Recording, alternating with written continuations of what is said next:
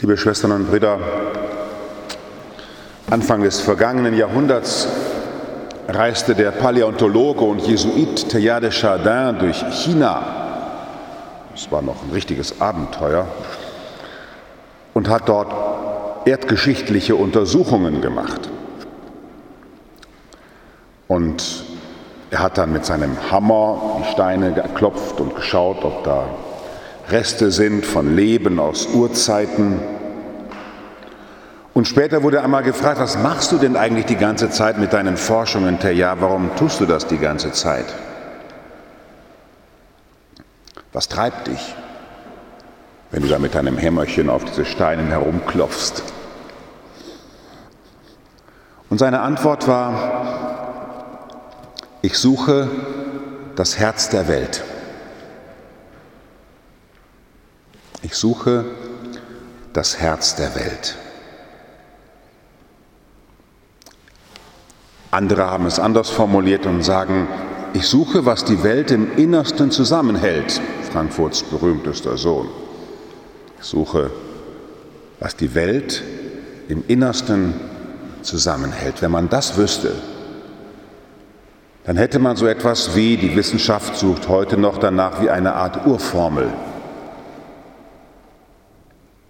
Suche, was die Welt im Innersten zusammenhält, mit der Hoffnung, wenn man das gefunden hat, dass man dann der Welt Gutes tun kann, mit dieser Grundformel.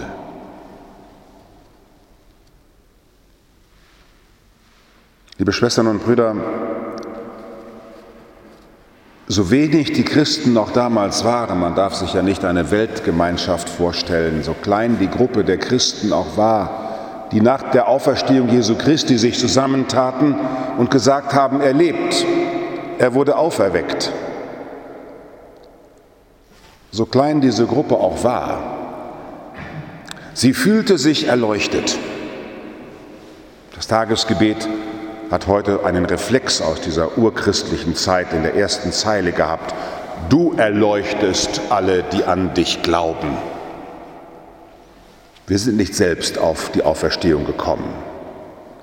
Wir sind auch nicht selbst darauf gekommen, dass Jesus der Messias ist. Du erleuchtest alle, die an dich glauben. Und zu was hast du uns erleuchtet? Du hast uns zu nichts Geringerem erleuchtet, das ist die Antwort und der Johannesprolog redet davon, der Brief an die Epheser redet davon, dass du uns erwählt hast uns als Gläubige, aber in uns ist ja die ganze Welt auch anwesend, also uns Menschen und uns Schöpfung, dass du uns Menschen und Welt und Schöpfung erwählt hast vor der Grundlegung der Welt. Du hast uns erleuchtet und uns darauf gebracht, dass du uns in Jesus Christus von Anfang an erwählt hast, uns aus Liebe im Voraus dazu bestimmt hast, deine Kinder zu werden. Ich habe dieses Geheimnis zwar oft gehört als Messdiener und auch im Noviziat und so weiter. Ich musste 27 Jahre alt werden, da war ich schon zwei Jahre Priester, bis mir das ins Herz gerutscht ist dass wir hier nicht so eine Art religiöse Clique sind, dass die Kirche nicht so eine Art Sonderwissen hat oder irgendwie eine Art, naja, wir sind halt auch eine Religion,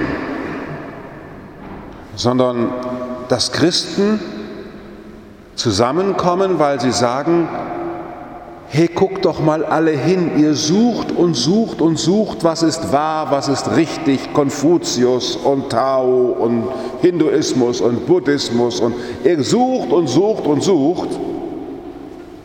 Ihr wollt euch alle selbst irgendwie erleuchten und wie Münchhausen mit dem Schopf aus dem Sumpf des Nichtwissens ziehen. Guckt doch mal, Guck doch mal, Gott hat euch doch schon die Lösung und die Antwort angeboten. Hier ist doch alles, was ihr sucht. Christen verstehen sich als Menschen, die den Ursprung der ganzen Schöpfung in Händen halten dürfen in der Kommunion im Lesen des Wortes. Warum kommen wir hier zusammen? Ja, weil jeder von uns in der Welt alle möglichen Erfahrungen macht, wo man so denkt, ja, wie kriege ich das denn jetzt noch zusammen? Meinen Glauben und meine Zweifel, Gesundheit und Krankheit und Armut und Reichtum und Krieg und Frieden. Wo ist denn die Mitte? Und wir kommen zusammen und sagen, da liegt sie doch. Du Jesus, als ich noch nicht geboren war, da bist du mir geboren. Da hast du mir zu eigen gar dich ganz und gar erkoren. Da ist sie doch die Mitte der Welt und wir kommen und beten an, weil wir sagen, wir möchten immer neu starten von der Mitte aus. Das Wort ist Fleisch geworden, hat unter uns gewohnt. Wir haben seine Herrlichkeit geschaut, die Herrlichkeit des einzigen Sohnes vom Vater. Wir, wir haben die Lösung geschenkt bekommen. Und weil wir sie geschenkt bekommen haben, so ist das ja mit Geschenken, kapieren wir sie nicht. Ja, wir haben das Geschenk bekommen und jetzt kauen wir da dran rum. Die Theologen dieser Welt kauen da schon 2000 Jahre dran rum. Thomas von Aquin hat, glaube ich, zehn Meter Bücher darüber geschrieben und am Ende wollte er, dass alles verbrannt wird, weil er gesagt hat, das ist alles noch nicht richtig. Wir kommen hier zusammen, weil wir hier das Geheimnis der Mitte der Welt begehen. Nichts weniger. Die erste Lesung, wenn, wenn Sie was Schönes heute noch mal lesen wollen, dann gucken Sie mal in Ihr Smartphone und gucken mal die Tageslesung von heute an. Die Bibel selbst geht auch, Jesus Sirach Kapitel 24. Die Weisheit lobt sich selbst, inmitten ihres Volkes rühmt sie sich. Der Schöpfer des Alls gebot mir, der mich schuf, ließ mein Zelt einen Ruheplatz finden. Ich, in Jakob schlag dein Zelt auf, in Israel dein Erbteil. Wenn man das durchkaut, dann merkt man, da ist ja schon von Jesus die Rede, die Urweisheit, Mensch, der du Kranke geheilt hast, gepredigt hast, der du geweint hast, am Kreuz gelitten hast, der du zu Tode gebracht worden bist, alles mitgemacht hast, du ewige Weisheit. Kommt, lasset uns anbeten.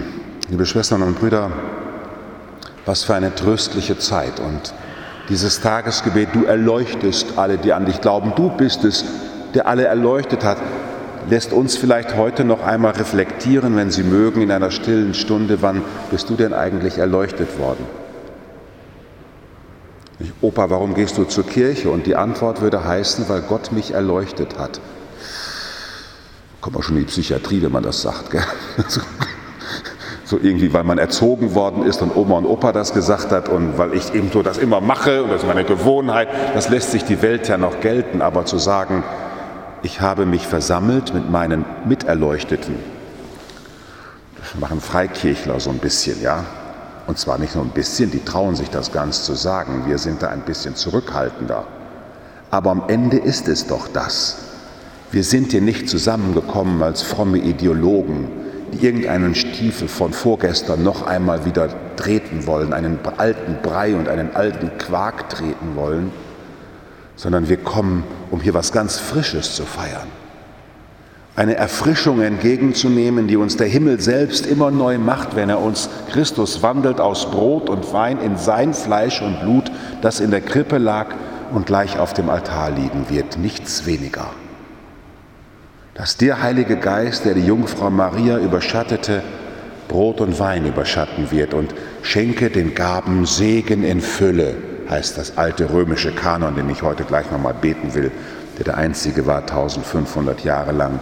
Schenke deinen Gaben Segen in Fülle, jener Segen, der von Abraham schon angedeutet ist und der in Christus uns vollkommen geschenkt worden ist. Du erleuchtest alle, die an dich glauben. Und dann betet die Kirche im Tagesgebet heute schon im Blick auf das Fest der Epiphanie am Mittwoch.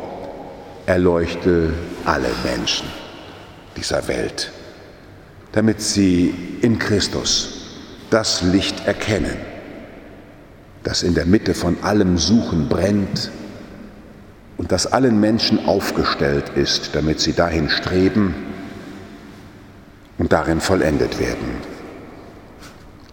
Amen.